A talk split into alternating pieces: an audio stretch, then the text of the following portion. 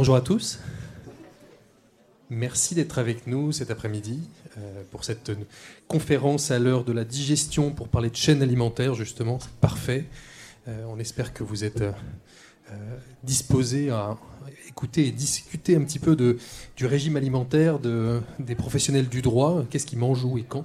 et donc c'est ce dont on va parler aujourd'hui en particulier. Alors, on a quatre invités cet après-midi qui vont être avec nous euh, et qu'on remercie chaleureusement d'être avec nous aujourd'hui.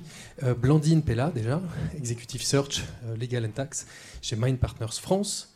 nous avons Didier Lucotte qui est avec nous également, qui est le ex-groupe Vice President Legal Director of Procurement de ST Microelectronics. Alan Ragno, qui est le Europe Managing Director de Nextlaw In-House Solutions. Et mon collègue François Guilbeault, qui est Sales and Legal Business Development Manager chez Wolters Kluwer Legal Software France, est un confrère évangéliste pour les marchés du droit. Euh, ça fait un travail de longue haleine. Et donc, euh, on remercie donc, euh, nos quatre intervenants cet après-midi d'être avec nous. On va, on va aborder différents sujets. Je vous promets, il n'y aura pas de démo produit. vous n'allez pas parler de, de, technologie en particulier. On ne va pas vous, vous représenter une énième solution. Vous en avez un petit peu partout sur les, sur les stands. Et je suis sûr que vous avez déjà navigué un petit peu dans ce, maquis technologique. Euh, ce dont on va vous parler aujourd'hui, c'est de différentes choses. La première, c'est que euh, c'est toujours un petit peu compliqué de faire du, plus avec du moins. Et c'est un défi constant, euh, même pour les reines du Père Noël, n'est-ce pas de, gérer un petit peu ces, ces conflits du quotidien. Et donc, on a plusieurs personnes qui connaissent bien ce sujet des, des enjeux, des, de, faire du, de faire toujours davantage avec toujours moins assez souvent les directions juridiques, même au cabinet d'avocats, ne sont pas toujours les mieux dotés pour réussir à relever ces défis-là. Et c'est ce dont un petit peu on va parler. Euh, pour parler de, on va d'abord relever plusieurs, plusieurs constats. Je vais euh, solliciter les différents panélistes pour qu'on on évoque ces sujets. Il y a peut-être juste une anecdote que je voulais partager avec vous, parce que finalement, c'est un peu ce dont on va parler aussi, c'est un peu de l'avenir de la profession du droit. Comment est-ce que ces métiers-là vont évoluer? Et je, vais repartager une anecdote qu'on a évoqué il y a quelques temps euh, lors d'un Customer Day avec euh, Walter Kluwer, avec Alan. Il y a quelques mois, on était euh, donc à Zurich pour la Legal Innovation Conference, qui est organisée par le barreau suisse et l'association Legal Tech suisse également. Et on a eu la chance d'assister à une, keynote de, Richard Susskind, c'est un peu le grand gourou de la Legal Tech à travers le monde, qui a donc été un, qui est un professeur de droit, qui a tenu la chaire technologique de la Law Society au Royaume-Uni, et qui racontait une anecdote il y a quelques années. Il a été invité euh, par un grand congrès de neurochirurgiens aux États-Unis à venir parler de l'avenir des professions, en, en particulier de faire un parallèle avec l'avenir des professions du droit. Et comment est-ce que ça a impacté d'une certaine façon, faire une analogie avec les neurochirurgiens? Alors, il en a parlé un petit peu, et à l'issue de sa présentation, il y a le, euh, finalement le président du congrès qui lui a demandé Soyez un petit peu disruptif, dites-nous ce que vous pensez de l'avenir de la neurochirurgie. Il est un petit peu embêté, il leur a expliqué qu'il avait euh, travaillé, qu'il avait enseigné le droit pendant des dizaines d'années, donc il n'avait pas tellement de choses à dire sur la neurochirurgie, mais que s'il se mettait finalement à la place des patients, s'il se mettait euh, finalement un prenait un petit peu de recul sur la profession, euh, il avait tendance à leur dire que à l'avenir, on ne veut plus de neurochirurgiens. Il n'y aura plus de neurochirurgiens. Alors, l'audience a éclaté de rire, ils se sont dit, mais attendez, comment c'est possible? Il dit, ben oui, parce que d'une certaine façon, dans 20, 30, 50 ans, on aura envie de regarder à cette époque en se disant, euh, de façon très primitive, en se disant, mais regardez, on ouvrait des crânes pour régler des problèmes, euh, des problèmes médicaux, alors qu'en réalité, aujourd'hui, les neurochirurgiens sont la meilleure solution aux défis médicaux que nous avons, et on espère qu'on aura des solutions qui nous permettront d'anticiper ces situations. Et là, vous voyez où je veux en venir un petit peu dans l'anticipation dans laquelle on a envie d'être et dans l'avenir finalement des professions du droit, que ce soit en cabinet, que ce soit en direction juridique. Aujourd'hui, ces organisations sont les meilleures solutions que nous avons aujourd'hui, mais vous le constatez, et on en parlera notamment avec Blandine sur les nouveaux métiers du droit aussi, comment est-ce que ces nouvelles façons d'exercer renversent un petit peu, bouleversent l'équilibre qu'on a sur les marchés du droit et donc toute cette chaîne alimentaire dont on va parler. Alors sur ces, principaux constats, c'est une étude qu'on conduit maintenant tous les ans avec Walter Kluwer qui s'appelle Future Ready Lawyer. On assiste à beaucoup de choses, des changements perpétuels euh, très, très présents pour les professionnels du droit, euh, des attentes qui sont en hausse, que ce soit en interne, auprès des clients, des défis de performance qui persistent, la technologie qui reste un facteur clé aussi de performance et de pression de plus en plus, que ce soit des clients ou en interne. Et puis une mutation des acteurs du droit qui réalisent le travail change un petit peu aussi. Des tendances à l'insourcing, des tendances à mettre en place aussi, à activer, solliciter des nouveaux acteurs du droit. On en reparlera aussi avec, euh, avec Alan. Donc on va, on va démarrer un, petit peu là-dessus. Et je voudrais avoir euh, déjà une première, euh, une première impression sur ces tendances à plus fort impact qu'on identifie dans cette étude. à peu près à 80% en moyenne pour l'ensemble. On a, on a ici donc, les répondants à cette enquête qui nous disent que finalement toutes ces tendances, l'importance croissante de la technologie, le volume et la complexité de l'information, être à la hauteur des attentes, du leadership des clients, ces, ces nouveaux alternatives legal service providers, le focus sur l'amélioration de l'efficacité. Tout ça sont des tendances à fort impact, c'est des choses qui sont très anxiogènes pour les professionnels du droit. Et puis juste en dessous, le chiffre qui est finalement le plus intéressant, c'est euh, le niveau de préparation euh, auquel ils s'estiment à peu près sentir vis-à-vis de ces défis qu'on va avoir. Alors j'ai envie de poser peut-être une première question, peut-être à, à, Didier, pour euh, savoir un petit peu ce que ça, le, ce que ça lui inspire de voir, de voir ces chiffres. Après quelques années d'une grande direction juridique, comment est-ce que, comment est-ce que vous voyez ces défis?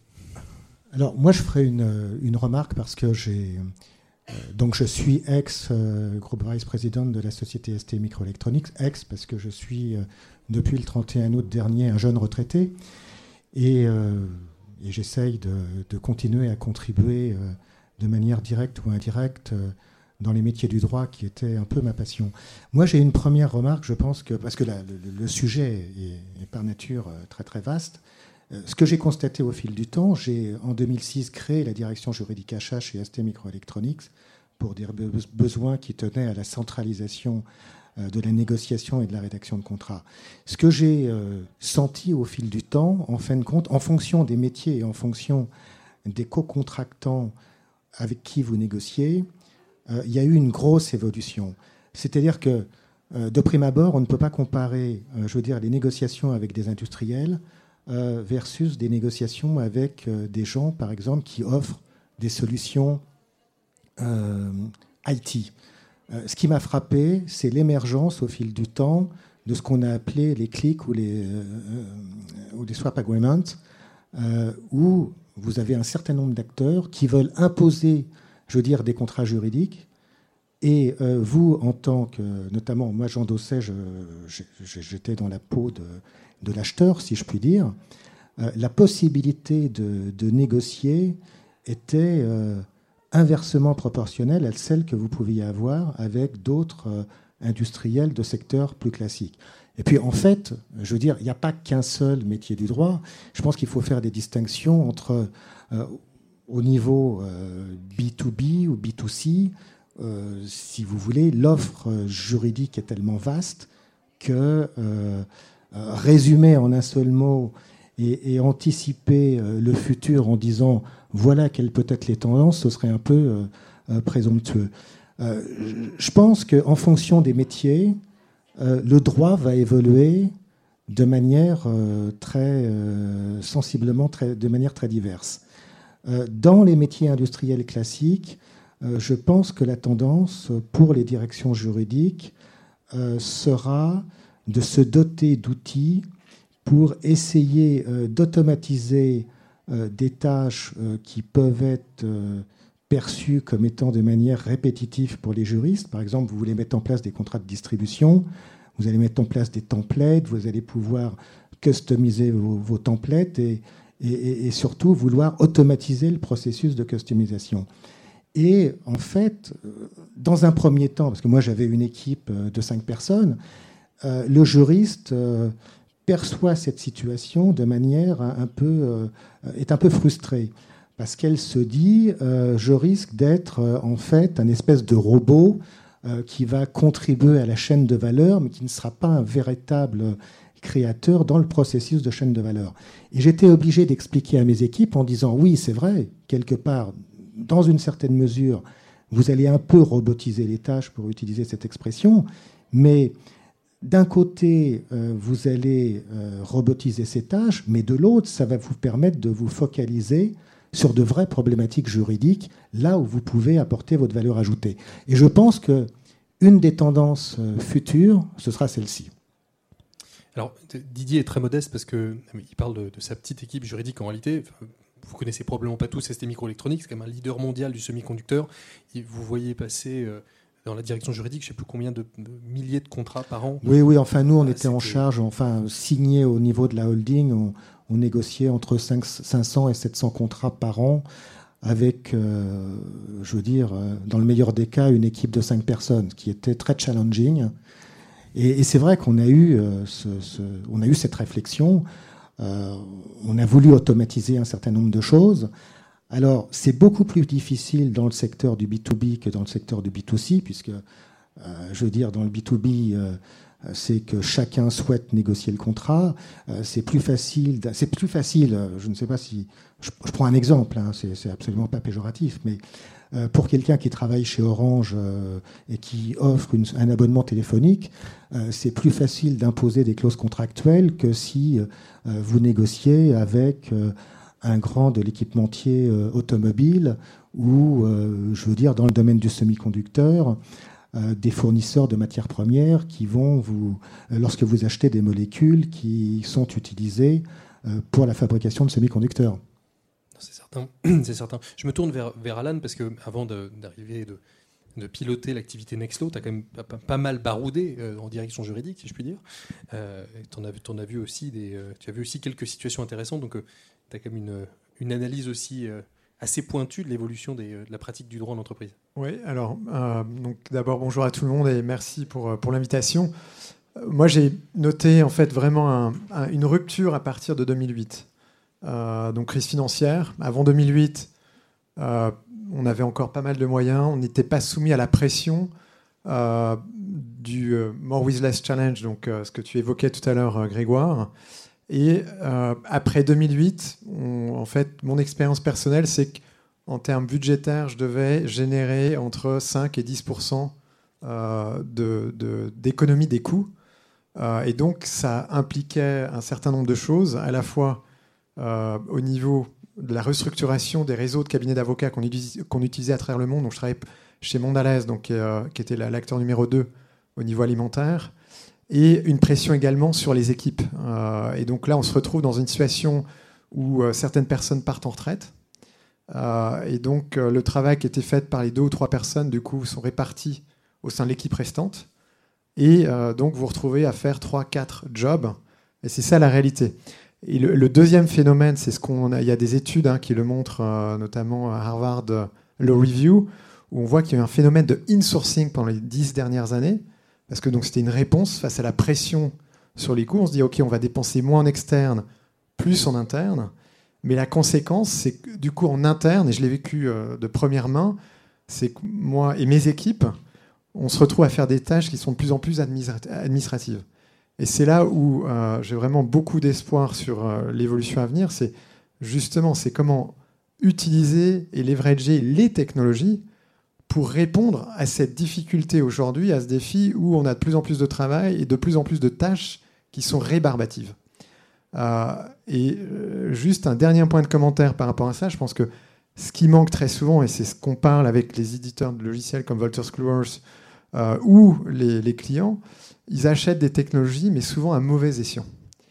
Pourquoi? Parce que en réalité, ils ne prennent pas le temps de se dire ok, donc c'est quoi ma stratégie? Quels sont mes véritables besoins Et là, on, doit partir d'un niveau stratégique, faire le lien avec quelle est la stratégie business de l'entreprise pour laquelle vous travaillez.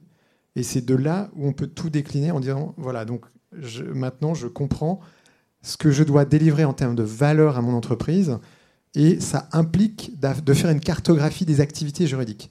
Et quand on parle d'activité, de, cartographie des activités juridiques, c'est la levée de bouclier. On dit ah non mais est-ce qu'on nous demande de faire du daily time report? On dit non. Si je, parlais à une directrice juridique la semaine dernière, elle me dit Alan, si tu me demandes ça et de faire ça à mes équipes, euh, ils me collent la démission le, jour d'après. Et il y a des outils maintenant qui existent ou des alternatives legal service providers comme Nextlaw par exemple, où on va aider à faire cette cartographie et ensuite mettre en place des systèmes automatisés de sorte à ce que la cartographie pourrait être réalisée euh, en real on time. Et c'est là où on peut vraiment rentrer dans un cercle vertueux parce que du coup, on va leverager les bonnes technologies qui répondront aux vrais besoins de l'entreprise. Je, réagis à ce que tu as dit juste euh, au début de ton intervention, quand tu nous as parlé de l'indicateur de performance finalement de la direction juridique, qui était celle de l'économie de coût je trouve que ça en dit quand même très long sur la perception de la direction juridique quand l'objectif principal, c'est de faire réduire les coûts. Euh, c'est presque un. C'est même pas un objectif business immédiat. C'est-à-dire que c'est directement, vous êtes un centre de coûts, euh, trouver le moyen de réduire l'impact que vous avez sur l'entreprise. Je trouve ça, je trouve ça assez hallucinant comme, comme changement. Alors, c'est un changement de paradigme un peu d'une certaine façon. C'est un, changement de paradigme euh, parce qu'en fait, pendant très longtemps, la fonction juridique était épargnée, n'avait pas besoin de faire ce que la fonction ressources humaines, la, la finance a fait il y a 30 ou 40 ans. Et donc le business à un moment s'est dit non mais pourquoi est-ce que les juristes seraient euh, à l'abri de faire un effort pour améliorer le bottom line de l'entreprise? Euh, Et donc il y a vraiment effectivement une focalisation sur les coûts, mais c'est là où encore une fois pour moi au-delà des technologies, ce qui est important c'est qu'on peut mettre en valeur la fonction juridique à un niveau stratégique. Je vais donner un exemple concret.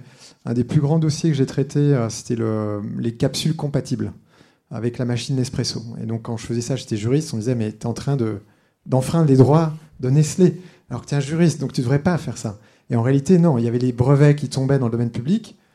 Et donc là, on a trouvé des moyens pour ne pas enfreindre les droits d'un tiers. Euh, et on a également utilisé euh, l'outil euh, du droit à la concurrence, parce que Nestlé s'amusait à, à, faire des changements de leur machine pour rendre les capsules incompatibles. Et donc là, on a réussi à leverager le droit en tant qu'outil stratégique. Et en fait, grâce à ça, on a sauvé le business, euh, euh, le nouveau business euh, de, l'entreprise internationale. Et c'est là où, à mon sens, on peut vraiment réussir à démontrer la valeur d'une fonction juridique au-delà de l'aspect purement opérationnel. je me tourne vers Blandine maintenant. Alors, avant d'être en chasseur de tête, tu as, es intervenu comme quelques années en cabinet d'avocat aussi. Donc, tu as aussi cette, ce double regard, notamment sur la profession, de façon assez transverse, euh, pour, les placements que tu fais euh, de, de chaque côté, et puis de, ta période d'exercice aussi en cabinet avocat. Qu'est-ce que, ça te, qu'est-ce que ces chiffres-là t'inspirent aussi sur ces changements de tendance? euh, sur ma, donc Bonjour à tous déjà. Sur ma, ma période d'exercice en tant qu'avocat et en tant que juriste, parce que finalement j'ai passé plus de temps en entreprise qu'en cabinet, euh, j'ai pas forcément beaucoup de, de, choses à dire. En revanche, en tant que chasseur de tête depuis 8 ans, il y a deux choses que, je voudrais relever. La première, alors j'enfonce un peu une porte ouverte, mais ça me semble important de le dire. Effectivement, la direction juridique a été vue comme un centre de coût pendant de très nombreuses années. Et progressivement, et c'est l'objectif des, nouvelles directions juridiques, des nouveaux directeurs juridiques aussi qui rajeunissent avec, euh, avec le temps, euh, l'objectif, c'est de transformer la direction juridique et de démontrer en interne au sein de l'entreprise que la direction juridique n'est pas un centre de coût, mais au contraire un centre de profit. Donc ça, c'est la première chose. Et les outils euh, technologiques, digitaux, etc., qui transforment un petit peu le métier juridique, peuvent permettre encore un peu plus de transformer ces directions juridiques en centre de profit et non pas en centre de coût. Et la deuxième chose, c'est que moi, ça fait huit ans que je chasse. Et depuis quelques années, euh, j'ai certains clients, quand ils recrutent, alors Là, on est plutôt au niveau direction générale ou directeur financier, donc les N plus 1 de la direction juridique. À l'occasion d'une restructuration d'équipe, euh, expriment de manière très claire leur volonté d'automatiser et de digitaliser certaines fonctions juridiques, même de robotiser certaines, certaines matières dans leur ensemble, notamment le corporate qui n'apporte pas de valeur ajoutée euh, quand on passe des journées entières à préparer des PV d'Assemblée générale de, des 150 filiales d'un groupe. Et il y a une vraie demande euh, pour transformer des postes anciennement de juriste, corporate, un peu secrétaire juridique plus plus, euh, que le, maximum de leur activité soit automatisé et digitalisé, que ça demande plus d'intervention véritable du juriste humain ou de manière très ponctuelle, pour que on puisse recruter à la place un juriste un peu plus généraliste, par exemple, ou un juriste qui sera plus spécialisé en M&A, en restructuration interne, là où effectivement le travail du juriste va avoir une vraie valeur que, les autres que, personne d'autre n'est capable d'apporter au sein de l'entreprise. Donc il y a à la fois une, euh, une espèce de volonté commune de transformer le juridique en centre de profit, et ça passe aussi par la présence du directeur juridique au sein d'un COMEX, d'un comité de direction et d'un reporting direct auprès d'une direction générale et non pas d'un DAF, ce qui est une erreur monumentale. Euh, et ça passe également par effectivement l'utilisation de certains outils qui vont permettre d'automatiser certaines tâches qui n'apportent rien en fait, euh, qui, qui pourraient être automatisées. Et ça, ça se fait de plus en plus, mais ça se fait encore pas du tout suffisamment. Ce qui est intéressant, c'est que tu lèves un point aussi finalement de la gestion des talents, la gestion de, l'humain en entreprise. C'est simplement l'épanouissement intellectuel qu'on peut avoir à réaliser des missions qui sont un tout petit peu plus stimulantes que des tâches oh, répétitives. Oui, et alors là-dessus, il y a quand même un écart générationnel entre euh, des juristes euh, corporate euh, paralégales qui veulent pas faire plus que ce qu'elles font déjà, et j'en hmm. connais, et de nouveaux juristes corporate qui ne veulent pas se contenter de faire des PV d'AG toute la journée. bien sûr. François, toi aussi, tu as été avocat, enfin tu as réussi à te soigner toi aussi euh, entre-temps, avant de, rejoindre le, côté obscur de la force euh, technologique euh, pour, venir renforcer les rangs de Walter Sclore. Mais qu'est-ce que tu retiens de ton expérience finalement en, cabinet d'avocat? Ce, que ce que ça t'inspire et, aussi les, motivations qui t'ont amené à, migrer vers le, milieu de la technologie? Déjà, bonjour, bonjour à toutes et à tous il y a plein de choses sur ce que vous, ce que vous avez dit sur lesquelles je pourrais euh, rebondir pour euh, répondre à ce que tu disais tout à l'heure. Nous, on avait fait un, sondage euh, quand on était donc j'étais chez, chez EasyCorum où on s'occupait de, justement de dématérialiser les instances et on avait échangé avec des juristes corporate. On s'était rendu compte pour quantifier ce que tu disais que environ 80 entre 80 et 90% de leur activité était justement consacré à des choses chronophages, répétitives, qui pouvaient être automatisées et qu'ils n'avaient pas du tout le temps de se consacrer. Ce pourquoi ils ont quand même reçu aussi une formation qui est de pouvoir justement traiter des problématiques complexes et apporter une solution. Donc c'est vrai qu'en apportant ces, chiffres, on se rend compte que finalement, on consacre, un juriste corporate consacre vraiment 10% de son temps à ce qu'on appelle aujourd'hui des, on va dire, des tâches à forte valeur ajoutée. Pour répondre à ta question, euh, Grégoire, moi, j'ai fait la transition euh, de euh, avocat en passant du côté, je sais pas si j'ai quitté le côté obscur ou je suis rentré dans le côté obscur, j'en sais rien, de la force. j'ai toujours eu l'envie, enfin, d'un peu de casquette, à la fois l'envie de faire du droit et puis en même temps d'être très intéressé par les nouvelles technologies. J'avais monté aussi un petit peu en parallèle des projets à la fac qui n'ont pas toujours bien marché, mais j'avais voilà, tenté un petit peu de, de, monter ça. Et ce, que je dirais que ce qui m'a fait quitter le cabinet d'avocat pour arriver dans une dans une start-up, c'était le fait que personnellement, moi, j'avais besoin d'être entouré de gens qui ne pensent pas forcément comme moi, qui sont pas issus du même moule de pensée que le mien. Et en fait, même si on a tous des caractères, des individualités différentes, on a quand même un prisme de pensée en droit qui est uniforme. que, et c'est vrai que le fait de s'entourer de gens dans, la, de la tech, euh, de project manager, de product manager, nous permet de voir des problématiques juridiques traitées sous des angles différents. Euh, ce qui m'avait moi conforté un petit peu dans ma position, c'était quand j'étais parti vivre à, Singapour. Ils ont dans les cabinets d'avocats, il y a une initiative qui a été faite il y a deux ans, c'est de faire euh, justement transformer les cabinets d'avocats en espace de coworking pour justement des tech, des sales, puissent venir aussi dans les bureaux travailler sur leurs projets et qu'il y ait justement des interactions qui se fassent naturelles entre avocats et entre euh, développeurs, par exemple, pour qu'on puisse traiter le même problème mais sous un angle différent. Et je pense que c'est ça que j'avais envie, moi, d'avoir, de, au-delà de l'aventure entrepreneuriale, c'était vraiment de, de, oui, de faire du droit, de pratiquer du droit, mais avec des gens qui ne sont pas forcément juristes. J'ai l'impression que ça rejoint beaucoup finalement, et on aura quelques, quelques slides sur la partie vraiment talent et ce qui anime aujourd'hui les professionnels du droit, notamment les plus jeunes, sur la, les capacités à retenir les talents, et à les, à les, recruter, à vraiment incentiver aussi, à les stimuler. Je, reviens un, petit instant euh, sur, le, sur la relation aussi entre, entre direction juridique et cabinet d'avocats. On a commencé à le toucher un peu du bout du doigt avec, avec Alan et Didier. Euh, dans, dans, cette, dans cette étude, on retrouve quand même un chiffre qui, est qui, qui interpelle, c'est celui de la la satisfaction assez modérée, on va dire, des directions juridiques sur la relation qu'elles ont avec leur cabinet d'avocats. Évidemment, c'est ce changement de, perception et cette... Alors j'imagine qu'il y a un impact aussi de la technologie finalement sur l'analyse des coûts, l'analyse tout ce qui existe autour du legal spend, du e-billing, etc., et qui permettent d'aller un petit peu plus loin sur la façon dont on, dont on facture, dont on gère les, les, les, dépenses de cabinet d'avocats. Euh, Alan, je sais que tu as une expérience très particulière là-dessus, parce qu'en plus, ton appétence naturelle un peu pour, le, pour la donnée, j'ai envie de dire, t'a permis aussi d'aller un petit peu plus loin de, ce côté-là. Comment est-ce que tu l'as comment est-ce que tu l'as mis en pratique? Donc, c'est très intéressant la relation. Je commencerai par une anecdote.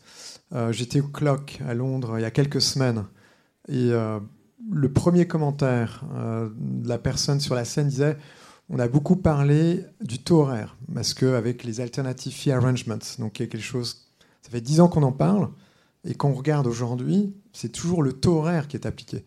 Euh, donc je suis chez Dentons aujourd'hui et je, vois mes amis associés qui, euh, effectivement, chaque mois disent le nombre d'heures qu'ils ont euh, chargeables qu'ils ont eu. Donc c'est ça qui est intéressant, c'est d'un côté, il y a dix ans, on disait, voilà, faut se détacher du taux horaire, mais le constat aujourd'hui, c'est finalement un constat d'échec. Et donc la question à laquelle je n'ai pas la réponse, c'est pourquoi? Est-ce que c'est la responsabilité du client qui se satisfait du taux horaire? Est-ce que c'est la responsabilité du cabinet d'avocats qui organise euh, son mode de fonctionnement financier, ses KPI autour du taux horaire? Euh, Ou est-ce que c'est le juriste qui commence dans un cabinet d'avocats qui ensuite passe chez le juriste? Donc, donc ça, pour moi, c'est un point d'interrogation qui est extrêmement intéressant. Après, pour revenir à, ta question, Grégoire, sur les données, euh, que si en fait, si le but ultime, c'est essayer de gérer son département juridique comme un business, donc il faut avoir des données, mais des données qui soient de qualité. Euh, ce, que, ce disent nos amis data scientists, garbage in, garbage out. Et quand on regarde aujourd'hui euh, les données relatives à l'activité juridique, c'est très difficile. Quand vous regardez des, fonctions juridiques, vous, vous, demandez la simple question aux équipes juridiques, combien de contrats est-ce que vous gérez? Très peu d'entreprises, en tout cas auxquelles je parle, ont la réponse. Et quand on pose une deuxième question, alors parmi les contrats que vous gérez, combien de contrats complexes versus contrats non complexes? Là, il n'y a personne. Et après, la question, c'est alors qu'est-ce qui est un contrat complexe versus un contrat non complexe? Donc là, en fait, euh, c'est ça qui est intéressant, c'est que tu disais tout à l'heure que effectivement les juristes, on a une approche qui est assez particulière, qui est très technique, mais dès l'instant il s'agit de regarder l'activité, de quantifier l'activité, de cartographier l'activité, d'avoir des catégories, une taxonomie commune, là, ça devient extrêmement délicat. Et pour moi, c'est ça un des travaux fondamentaux qui est engagé euh, dans une certaine mesure. Il y a Sally, par exemple, aux États-Unis, c'est une organisation, non-profit organization, qui s'est penchée sur la question. Euh, il y a euh, Liquid Legal Institute en Allemagne qui s'est penché sur la même question. Donc ça, je pense, c'est vraiment un des travaux fondamentaux à réaliser, dans la même mesure où on a des catégories juridiques. Je pense qu'il sera fondamental d'avoir ces catégories relatives aux activités juridiques pour arriver à une meilleure mode de fonctionnement et de communication entre les cabinets d'avocats euh, et les, euh, les, euh, les entreprises. Didier, comment est-ce que la, relation a, évolué avec les, avec les cabinets d'avocats Parce qu'au fil du temps, évidemment. encore une fois, il faut faire une distinction. Je pense que la relation juriste-avocat a toujours été très très compliquée. Je me souviens, il y a des années, très jeune, j'étais un des plus jeunes membres de l'Association française des juristes d'entreprise à l'époque, parce que c'était réservé au tout début à des juristes seniors. Et on parlait déjà euh, de rapprochement entre les juristes et les avocats et le relationnel entre les juristes et les avocats. Moi, au sein de mon activité professionnelle, je distingue deux choses. C'est la relation, lorsque vous avez un contentieux, bon, c'est sûr que l'avocat est un point de passage obligé. Ensuite, euh, il y a deux choses. Sur l'aspect contractuel, c'est lorsque vous avez un contrat à rédiger ou à préparer ou à négocier, c'est beaucoup plus complexe. Euh, d'une part, parce que euh, les, et notamment dans. Moi, j'ai toujours travaillé dans des groupes qui étaient très, très industriels, dans B2B. Euh, si vous voulez, je me suis souvent aperçu que dans un contrat ou dans un projet, parce que le contrat, si vous voulez, matérialise la mise en, forme d'un projet qui est beaucoup plus complexe. C'est, je n'ai jamais pu arriver à outsourcer complètement une négociation ou la rédaction d'un contrat. Et la seule fois où j'ai essayé de le faire, en fait, je me suis dit, in fine, j'aurais dû le faire moi-même, parce qu'il est impossible de faire, euh, comment dirais-je, converser un, un, commercial, un, expert technique, un chef de projet avec un avocat directement. L'avocat euh, n'a pas forcément, euh, et c'est pas péjoratif, c'est parce que il est ici, sa spécialité, c'est de faire du droit et de se cantonner, et par sécurité, il ne va pas prendre de risques et proposer des arbitrages. Alors que le juriste d'entreprise qui fait corps avec l'entreprise, à un moment donné, est forcé euh, de prendre en compte le, critère, entre guillemets, non pas juridique, je vais utiliser le terme compromis, on n'est pas dans, l'optique d'une transaction, mais de faire un compromis entre, et faire un trade-off entre les avantages et inconvénients d'une solution en disant, bon, pour signer le contrat, il faut faire tel compromis, soit juridique, soit financier, soit business, je prends le risque, je ne le prends pas. Je pense que la relation, c'est plus facile dans le cadre d'un contentieux et bon, indépendamment de, de, la complexité du dossier qui est peut-être technique, mais sur l'aspect contractuel, c'est extrêmement difficile de travailler de concert avec un avocat. J'ai réussi une fois. Euh, j'avais trouvé un cabinet de niche, mais euh, parce que si vous voulez, encore une fois, lorsque vous êtes dans une multinationale et qui plus est une multinationale qui est cotée sur plusieurs euh, places boursières, on vous demande d'utiliser des avocats qui ont une signature et qui sont, pardonnez-moi, je ne sais pas s'il y a des avocats dans l'auditoire, mais c'est pas parce que vous prenez X ou Y que c'est mieux que de prendre un avocat de niche avec qui vous construirez une relation de confiance. Avec moi, je l'ai fait avec un, cabinet, je ne vais pas citer des noms, avec un, partenaire et sa collaboratrice. On a travaillé de concert pendant six mois, et je peux vous dire qu'au bout du bout, euh, techniquement parlant, il en savait autant que mes chefs de projet techniques, parce qu'il s'était investi dans la matière. Alors c'est vrai, ça a coûté une certaine... On avait négocié un forfait pour répondre à, la problématique taux horaire, parce qu'effectivement, ça aurait coûté une fortune, mais intellectuellement parlant, ça l'intéressait. Parce qu'il avait cette approche, il avait cette curiosité intellectuelle. C'est vrai que de prendre des cabinets qui font uniquement du billing, ce sera très dur à convaincre.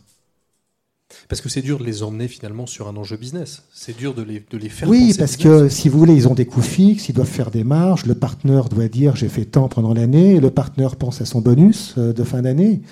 Et ce sera difficile de le convaincre de, de au lieu de facturer 600 euh, de l'heure, d'accepter de, facturer 300 parce qu'il va perdre 400 par heure.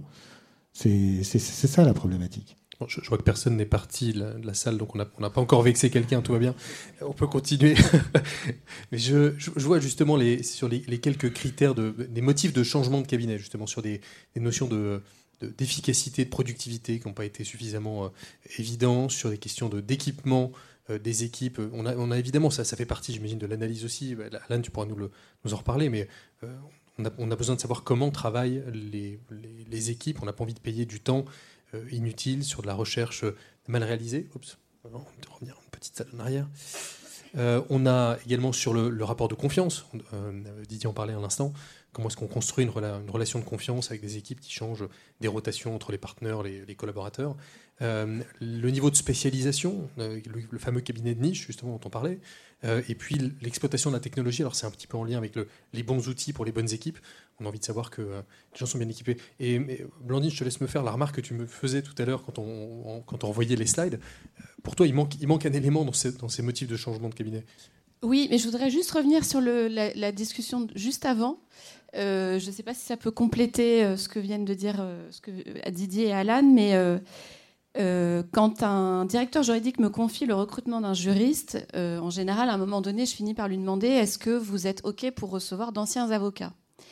Et j'ai quand même pas mal de directeurs juridiques qui me disent oui, s'ils ont déjà été en entreprise. Donc, parce que, et je leur dis, mais pourquoi pas un avocat qui sortirait d'un cabinet d'avocats Et la réponse est toujours la même, et ils n'ont pas complètement tort, c'est euh, parce qu'ils ne sont pas business. Ils ne savent pas ce que c'est que travailler en entreprise, ils ne connaissent pas les enjeux, pas encore en tout cas les enjeux en entreprise, et ça c'est vrai, et ça se, ça se remarque aussi en entretien avec des candidats avocat ou juriste, le discours est complètement différent. L'avocat, il fait du droit et c'est un expert technique juridique. Le juriste, il est censé être, il l'est de plus en plus, un business partner avec le droit comme outil. Hmm. Et l'avocat, en fait, il, est en relation au sein de l'entreprise avec la direction juridique, la direction générale, éventuellement la direction financière, mais il n'a jamais au téléphone un opérationnel. C'est exactement ce que vous disiez. Euh, négocier un contrat hyper complexe avec des opérationnels, des directeurs techniques, etc., l'avocat n'a pas le, vocabulaire, le discours et le mindset même pour le faire, alors qu'un juriste a appris à le faire. Donc tous les avocats ne sont pas euh, euh, perdus définitivement, ils ne pourront jamais aller en entreprise, mais il y a quand même beaucoup de, recruteurs qui ne veulent pas d'un avocat qui n'a toujours été que avocat. Et pour répondre à ta question, oui, bah pour moi, il manque le critère du prix du prix de, des cabinets d'avocats parce que euh, il y a deux types de cabinets. Il y a les cabinets euh, qui coûtent extrêmement cher, qui sont souvent de très gros cabinets avec de très belles signatures, et des cabinets un peu moins chers, qui ont un petit peu moins de renom. Et il s'avère que les entreprises aujourd'hui, de mon point de vue, hein, de ce que j'entends, encore une fois, je peux me tromper, euh, sont moins disposées qu'avant à dépenser des fortunes dans des honoraires d'avocats qui ne sont pas forcément toujours justifiés. Euh, quand on reçoit une note de trois pages qui est facturée 3500 euros, on se demande où sont passés les 3500 euros. Et en fait, ça passe dans le taux horaire des, différentes personnes intervenues sur la rédaction de la note, y compris celui qui n'a fait que relire et qui a compté une heure. Euh, et il y a de plus en plus de demandes de la part des, directions financières et des directions générales, en particulier depuis le Covid, qui a pu quand même pour beaucoup d'entreprises avoir un impact sur leur business et donc sur leur chiffre d'affaires. Euh, et il y a une demande à la direction juridique, vous vous démerdez comme vous voulez, mais vous baissez les honoraires d'avocat parce qu'on ne peut pas continuer comme ça, sachant qu'on a déjà une direction juridique en interne. Donc l'avocat devrait n'intervenir que dans des conditions extrêmement complexes qui nécessitent la vision d'un avocat. Et, et après j'arrête, euh, il y a beaucoup de, de juristes et de directeurs juridiques, et encore une fois j'en connais, euh, qui ont une espèce de tendance systématique, dès qu'ils répondent à une question en interne, je vais faire valider par l'avocat. Mais du coup, quel est l'intérêt d'être juriste en entreprise? Enfin, voilà. Et, donc, c'est des, centaines et des centaines et des centaines de milliers, milliers d'euros qui sont dépensés parfois de manière très inutile parce que les deux ont accès aux mêmes documents, aux mêmes ressources, et qu'en principe, on a tous fait ces études de droit. Donc, on doit être capable de. Sauf. Euh, enfin, bon, voilà. Je prêche pas pour les avocats. C'est intéressant, c'est le filet de sécurité. C'est de se dire. Oui, ça, oui mais ça, peut, ça peut Moi, j'engage pas ma responsabilité, mais je, je, connais quelqu'un juste à côté qui va signer pour moi. Ça peut pas être systématique. C'est pas toujours le cas. Hein, mais...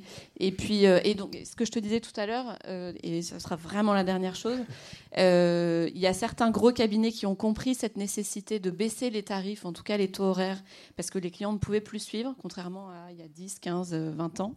Et il y a d'autres cabinets qui restent encore mordicus attachés à des taux horaires complètement délirants et, qui voient, qui perdent certains clients, mais en même temps, comme ils n'ont plus de collaborateurs pour travailler avec eux, bah, ils s'y retrouvent parce que ce qui paye moins en, en, rétro de collaborateurs, euh, ils, le gardent en clients qui veulent bien rester. Enfin, il y a un équilibre qui se fait, mais euh, il y a un moment donné, ça va plus tenir parce qu'il n'y aura plus que des associés à, 650 euros de l'heure pour traiter euh, des sujets. Pour les... Bon, j'arriverai pas à terminer ma phrase. si, je peux, si je peux complémenter, moi je voudrais vous raconter une anecdote. Bon, maintenant je suis à la retraite, donc euh, un jour dans un avion, je rencontre un, directeur général euh, d'une société pour laquelle j'avais travaillé et pour laquelle j'avais démissionné. Et puis on parlait d'honoraires d'avocat. Il me dit je vais pour tel projet. D'ailleurs, tu es au courant. Enfin, peut-être te souviens-tu, etc. Et puis je lui dis oui, mais euh, je ne comprends pas pourquoi vous avez cette obsession de prendre des cabinets à grand nom, même des cabinets financiers ou des cabinets d'audit. Et la réponse a été mais, très très intelligente. Il me dit j'ai des comptes à rendre à mon conseil d'administration. Je préfère avoir un mauvais conseil d'un cabinet de renom qu'un bon conseil d'un cabinet qui n'a pas pignon sur rue. Parce que vis-à-vis de mon conseil d'administration, au moins je suis bordé, parce que j'ai acheté, j'ai pas acheté un conseil, j'ai acheté une signature. On a acheté la marque. Et ça, je confirme totalement. Je vois sur des gros projets M&A euh, de plusieurs milliards d'euros, et j'en ai fait quelques-uns on devait avoir le Magic Circle. C'était imposé par le board. Donc là, il n'y a, même pas le choix. Il y a même un cabinet, je crois, d'avocats aux États-Unis qui est extrêmement renommé. On ne demande même pas le, le taux horaire. Ils envoient une facture et, euh, c'est comme ça. Euh, donc, donc ça, mais je pense que en fait, pour moi, il faut faire la distinction entre les dossiers extrêmement stratégiques où là, le marché impose effectivement d'avoir un, un, nom.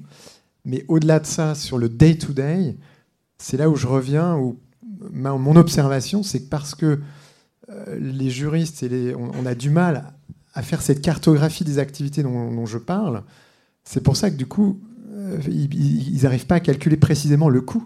Et pour moi, c'est toujours l'exemple. C'est vous allez acheter une, voiture ou un sac à main.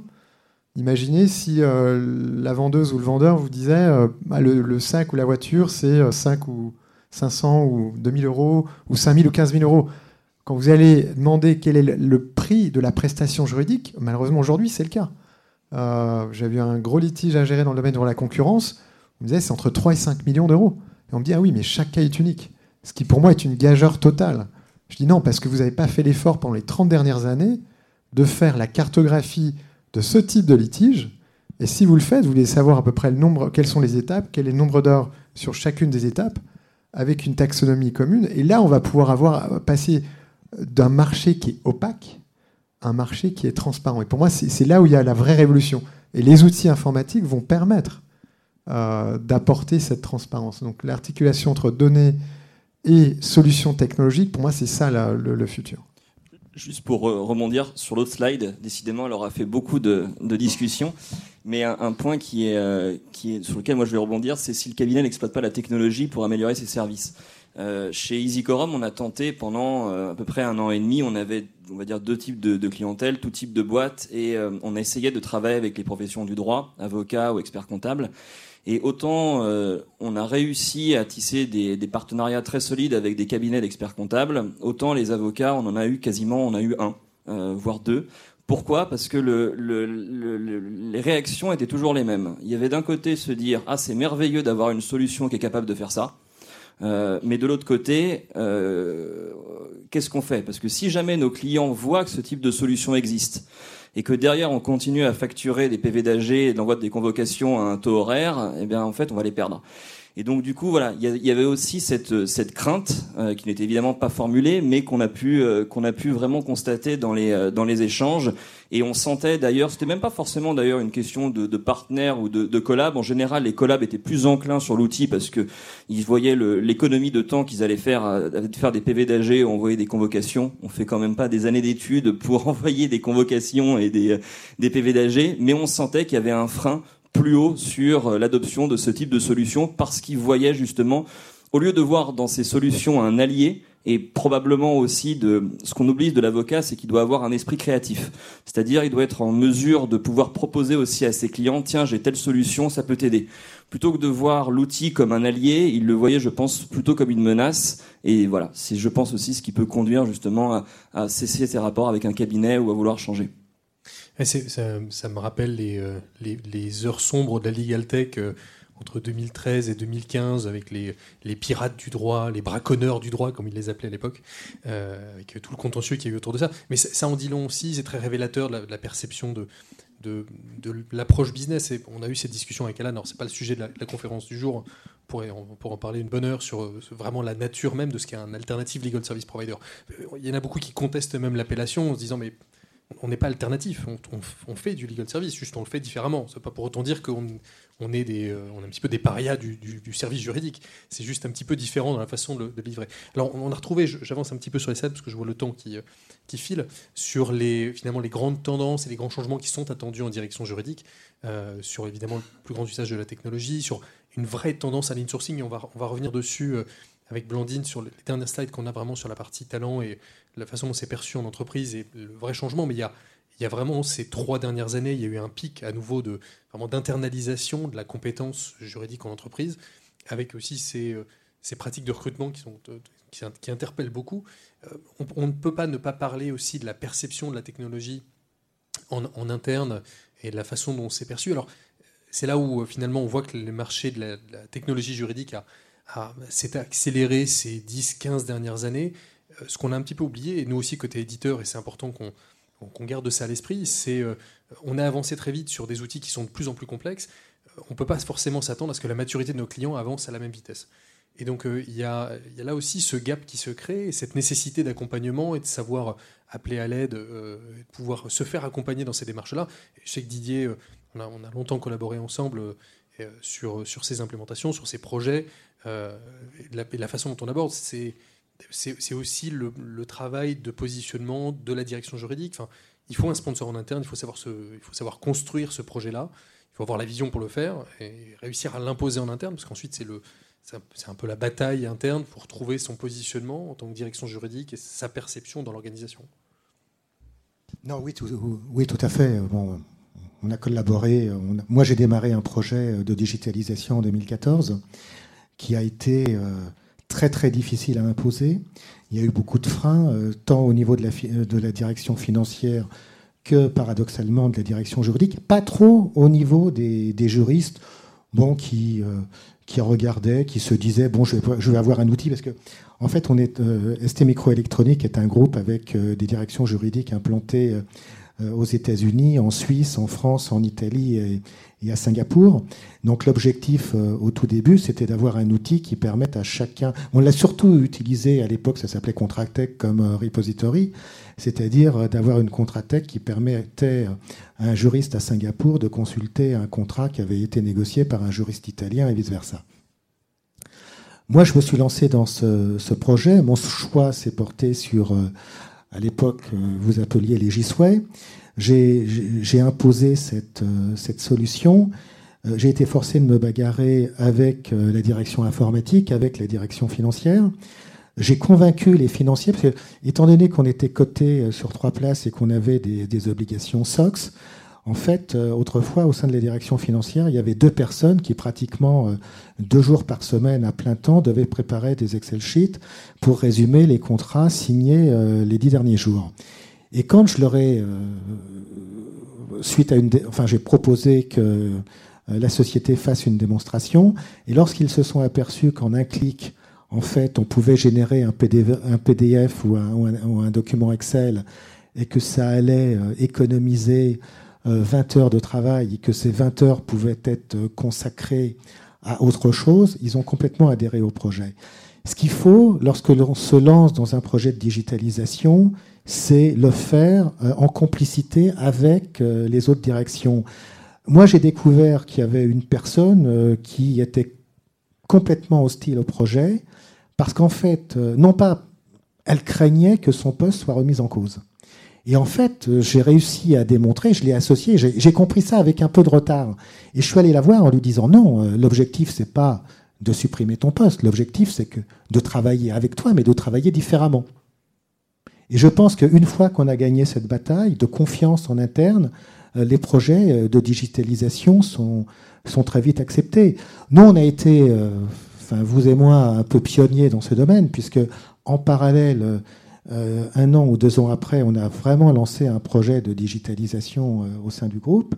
Et d'ailleurs, le, responsable de la digitalisation, euh, un an ou un an et demi après son arrivée, bon, n'avait pas grand-chose à se mettre sous la dent. Et le seul projet, il, a, enfin, il, a voulu, je veux dire, obtenir la paternité de, de, ce projet parce qu'il n'était pas, il n'avait rien délivré, je veux dire. Et euh, je lui ai quand même demandé de faire un correctif en disant Bon, t'es bien gentil, euh, tu t'es mis en avant, tu as dit que c'était toi qui avais fait ce projet. C'est pas seulement toi, c'est d'une part à l'époque Légisway qui est devenu Walter Cloyer. Euh, bon, moi, j'ai pas besoin d'être sous les feux des projecteurs, mais au moins, mets en avant euh, une de mes collaboratrices qui s'est investie à, à 150% sur ce projet. Absolument. Le, on ne parle, pas, souvent et pas suffisamment de la, partie conduite du changement qui est absolument essentielle dans le dispositif. On a, souvent de retour là-dessus. Pour, aller un petit peu plus vite sur la, sur la partie talent et pour, pour en reparler avec, euh, avec Blandine, on a, euh, on a, on a deux, deux slides importantes avec quelques chiffres qui, euh, qui interpellent aussi sur ce qui est vraiment essentiel en termes de, d'utilisation, d'exploitation de la technologie. Alors c'est peut-être encore plus vrai finalement pour les juristes d'entreprise que pour les avocats, euh, mais le, fait de, d'arriver dans un environnement où on a l'impression d'être doté des bons outils pour pouvoir réaliser son travail. Euh, c'est pas seulement une question de, fainéantise, c'est simplement une question de, savoir qu'on est dans un environnement qui est moderne et qui est optimisé. Justement, un petit peu cette stimulation intellectuelle, arriver dans un environnement où je, fais ce pourquoi j'ai quelque chose à apporter. En tout cas, si c'est de la fainéantise, euh, il me le précise pas. Euh, non, non, effectivement, il y a un, point qui est beaucoup plus euh, marqué dans la réflexion des candidats aujourd'hui quand on leur propose un poste euh, sur les outils technologiques et digitaux de la direction juridique qu'ils pourraient être amenés à, rejoindre. Et pour moi, ma compréhension, alors déjà, c'est pas tous les juristes, hein, c'est vraiment 35 ans, 40 ans, grand, grand max. Euh, leur point, c'est euh, avoir des outils, c'est toujours la même chose, qui permettent d'automatiser un maximum euh, des tâches qui sont pas très intéressantes, qui peuvent faire gagner énormément de temps, gagner de l'argent aussi, et, pouvoir se concentrer sur d'autres sujets beaucoup plus stratégiques et, satisfaisants intellectuellement parlant. Euh, et effectivement, pour certains juristes, euh, euh, rejoindre une direction juridique qui n'a par exemple aucune contratech, qui n'a aucune automatisation de certains documents qui sont toujours les mêmes, etc., ça va être un vrai point de un, point d'alerte qui, qui, va faire qu'ils ne vont pas avoir envie de rejoindre cette direction juridique. maintenant, il y a quand même encore, enfin, il y a je ne connais pas toutes les directions juridiques de toutes les entreprises de France, mais euh, j'ai l'impression que c'est devenu euh, complètement acquis et compris cette nécessité euh, d'utiliser les outils existants et qui se développent de plus en plus pour être encore un meilleur juriste et pour justifier encore plus qu'on est un centre de profit et pas un centre de coût. C'est toujours, toujours la même chose au final. Oui, je, n'imagine pas une direction financière recruter euh, ces équipes en disant Ah, on a, fait, on a oublié de vous dire, on, fait des factures en papier en revanche. Et encore, la facturation n'est pas toujours automatisée. Hein. Euh, deux, choses. Alors, je vais me passer rapidement sur, euh, pour gagner un tout petit peu de temps, pour passer voilà, sur cette dernière slide aussi, sur le, top 10 des attentes en, termes d'environnement de travail. Alors, euh, il y, a quelques gras qu'on ne distingue pas très bien, euh, qui, qui, distinguent. Alors, il y a fort heureusement hein, quelques éléments qui sont en commun finalement sur les vraies priorités, côté avocat, côté juriste, sur questions de, développement de carrière, d'équilibre pro-perso. en revanche, ce que je vois quand même dans les quelques écarts, c'est que l'investissement clair dans la technologie, en particulier côté juriste, est quand même nettement plus haut. Il est, à il est à la septième place côté avocat. Euh, les défis professionnels, en revanche, sont peut-être un petit peu plus haut placés finalement. Travail à haute valeur ajoutée, travailler sur des dossiers un petit peu plus compliqués. Comment est-ce que, comment est-ce que tu perçois, Blandine, ces, ces, disparités, on va dire, de priorité? Est-ce que tu les retrouves aussi dans les, les profils que tu... Euh, alors, je, je, vais encore être extrêmement pragmatique. je pense qu'il en manque un, qui est en premier, c'est la REM. Alors, on le retrouve, le package compétitif, il est au niveau 5, 6 ah non, non, non, non, non, c'est pas niveau 5 c'est niveau plus, plus 1. D'accord, niveau moins 1. Non, non, non, non, non, non mais il faut être très réaliste. Hein. Le, le... Les candidats sont à l'écoute en cabinet ou en entreprise euh, pour différentes raisons. La première, ils veulent évoluer, certes. La deuxième, ils veulent gagner plus, certes. Mais ils peuvent me le dire en premier, je sais que c'est la première raison. La troisième, euh, c'est l'équilibre euh, vie pro, vie perso. ils veulent, ils veulent cet équilibre qui passe aussi par euh, une équipe humaine, bienveillante, tous ces mots très à la mode et très positifs, hein, mais on peut mettre beaucoup de choses dedans quand même. point. Enfin, tout le reste, hmm. pardon, hein, mais tout le reste, c'est juste c'est pour remplir les cases. C'est, non, non, mais vraiment, c'est très clair. Euh, je vais vous donner juste un exemple très concret. J'ai voulu recruter il y a, avant l'été pour une, euh, une, entreprise américaine Nouvelle Tech, donc hyper à la mode, euh, hyper internationale, directrice juridique euh, trinationalité, italienne, américaine, française, etc. équipe très sympa, une petite dizaine de personnes à Paris, avec des équipes à Londres et dans d'autres pays européens et évidemment aux États-Unis je chasse une candidate qui avait trois ans et demi d'expérience, pas plus. Sachant qu'on avait une seniorité attendue entre 3, 4 et 6, 7, avec une enveloppe de rémunération plutôt euh, généreuse et, sympathique, qui allait à 80 max pour un, profil vraiment senior et vraiment euh, capé qui en valait le coup. Euh, pas de contraintes, avocat, juriste en entreprise, euh, la directrice juridique s'en foutait.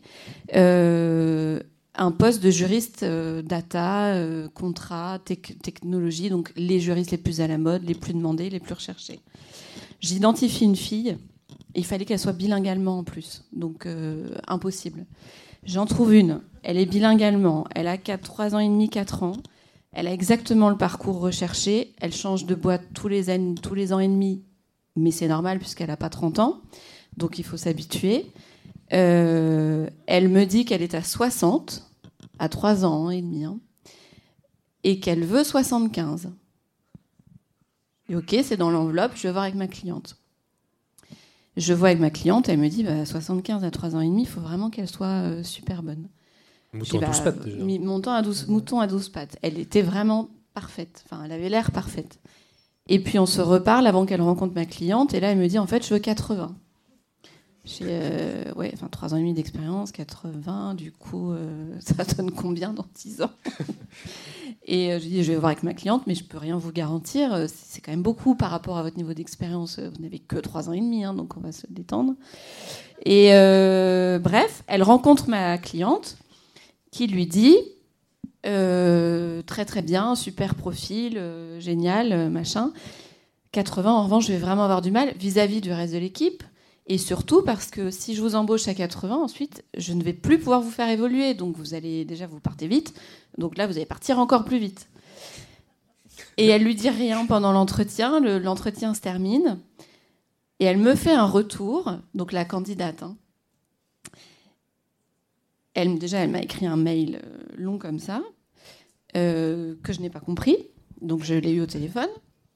Et là, elle me dit, je ne vois pas pourquoi je devrais payer pour les autres collaborateurs qui ne sont pas suffisamment payés. si on n'est pas capable de me donner 80, en gros, c'est une entreprise qui ne me mérite pas. Je lui ai dit, vous faites bien de refuser cette offre. Bonnes vacances. à bientôt.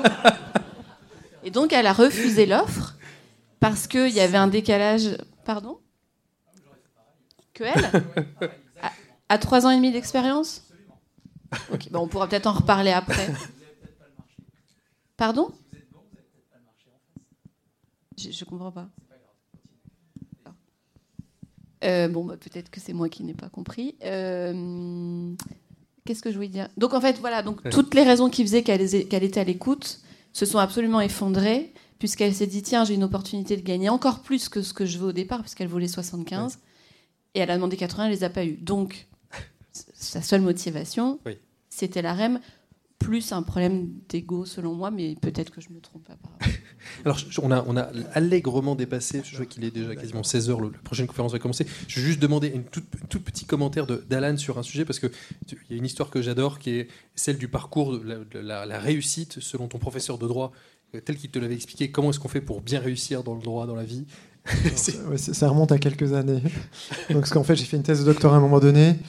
Et euh, j'hésitais à ce que je. Voilà, je, je viens vers le professeur. Et, et ce professeur me regarde me dit Alan, si tu es un très bon juriste, tu seras professeur. Si tu es un juriste qui est bon, tu seras en cabinet d'avocat. Si tu es un juriste loupé, tu iras en, en entreprise. J'ai- J'ai passé 15 ans d'entreprise, donc. Mais je, je- je suis toujours en contact. Il me parle toujours. Et, maintenant, en fait, c'est ça qui est intéressant en termes de valeur. La chaîne de valeur s'est inversée. Il y a ce fameux bouquin de Heinemann, The In-House Council Revolution. Euh, et donc, c'est intéressant ce que tu racontes, Blandine, avec euh, l'histoire de rémunération. Donc, lui, il recrutait les meilleurs avocats aux États-Unis. Donc, c'était dans les années 80. Heinemann, donc c'était General Counsel de GE. Et certains, euh, donc, euh, General Counsel de Business Unit de GE étaient mieux payés que le CEO. Mais le CEO, fallait pas qu'il le sache. Donc du coup, il devait construire un compte au niveau global où euh, une partie de la rémunération du euh, responsable euh, juridique de la business unit avait un package. donc donc c'est ça qui est extrêmement intéressant. Mais pour moi, ça pose une vraie réflexion. C'est quelle est la valeur en termes de rémunération et de package pour pour les talents d'aujourd'hui? Et avec donc pour rebondir sur ce que tu dis, en fait, tu as, ce fameux sketch de Simon Sinek avec euh, les, millennials qui, euh, qui pleurent, etc. Parce que ça fait sept mois qu'il est dans son job, il dit mais qu'est-ce qui se passe? T'as un mauvais patron. Il dit non, non, euh, j'ai pas été promu après sept mois. Non, non, mais c'est- complètement ça. Et il y a de plus en plus. alors, moi, je suis peut-être trop vieille pour avoir le bon recul, mais euh, de plus en plus de candidats qui ont, euh, mais, mais vraiment, hein, j'exagère pas, deux, trois ans d'expérience et qui m'expliquent en entretien que bah, la prochaine étape, ils veulent être responsables juridiques avec euh, 3, 4, 5 personnes à manager, euh, la rémunération qui va avec, en travaillant de 10h à 17h et 4 jours par semaine en télétravail. bah non, en fait. Et en fait, il y a une espèce d'impatience qui n'accepte pas que la légitimité se construit dans le temps et qu'on n'est pas crédible en tant que responsable juridique à 30 ans. Ou alors, on est responsable juridique d'une start-up, c'est-à-dire juriste unique, c'est-à-dire qu'on fait tout, mais c'est pas responsable juridique. Et, et, je suis pour ça un peu ancienne école et je reste convaincue que c'est au fur et à mesure des expériences du temps qui passe qu'on apprend et qu'on devient légitime à, à, avoir des responsabilités. Et sur la rémunération, les rémunérations ont clairement augmenté depuis quelques années, mais vraiment. Euh, en fait, il y a euh, la rémunération, on va dire, entre le démarrage et 3-4 ans. Et à partir de 3-4 ans, on passe des étapes qui correspondent grosso modo au. C'est comme le, rapport euh, taille-poids, c'est-à-dire 6 ans d'expérience c'est 60, 7 ans 70, 8 ans 80, etc. etc. En gros, que certains jurys soient mieux payés que d'autres, oui, pourquoi pas, il y a des profils qui le méritent. Après, il y a une histoire de cohérence, effectivement, et on ne peut pas avoir quelqu'un à 80, à 4 ans d'expérience qui, ne le, qui ne le justifie même pas. Après, je, je, suis, désolé. Et d'autres à 10 ans qui sont à 85, c'est n'est pas possible. C'est pareil en cabinet. Si, si, je peux euh, complémenter ce que dit euh, Blandine, il y a un an, euh, bon, dans la perspective de mon départ, je souhaitais recruter un ou une juriste. Bon, alors nous, la société est basée en Suisse, hein, donc ce sont des salaires suisses, donc je ne vais pas commenter les salaires français. Mais ce qui m'a, ce qui, ce qui, m'a sidéré, c'est que bon, je ne vais pas citer le, chiffre parce que je risque de créer un malaise au sein de cette salle. Mais euh, donc la rémunération était conséquente. j'avais en face de moi une candidate française euh, qui travaillait dans un groupe euh, français. Et la rémunération, elle multipliait par trois et demi son salaire de, en, passant la frontière, si je puis dire. Et elle m'a, j'étais prête à, à, lui faire une offre. Et la dernière question, ça a été de la dernière question qu'elle m'a posée. Elle me dit bon, ok, le poste est super, vous avez l'air sympa, je pense qu'on peut travailler ensemble. Donc elle avait quand même renversé l'approche. Mais je vais vous poser une dernière question. C'est moi, je ne rejoins votre entreprise à condition que je puisse faire du home office durant quatre jours par semaine. Alors je lui dis non, non, non, non, non, non. Je vous dis, attendez, vous avez en tête de travailler de Paris Bah oui, non. C'est si vous nous rejoignez, vous êtes basé à Genève. Ah oui, mais est-ce qu'à Genève, même si j'accepte d'être basé à Genève, est-ce que je pourrais travailler quatre jours chez moi? Non.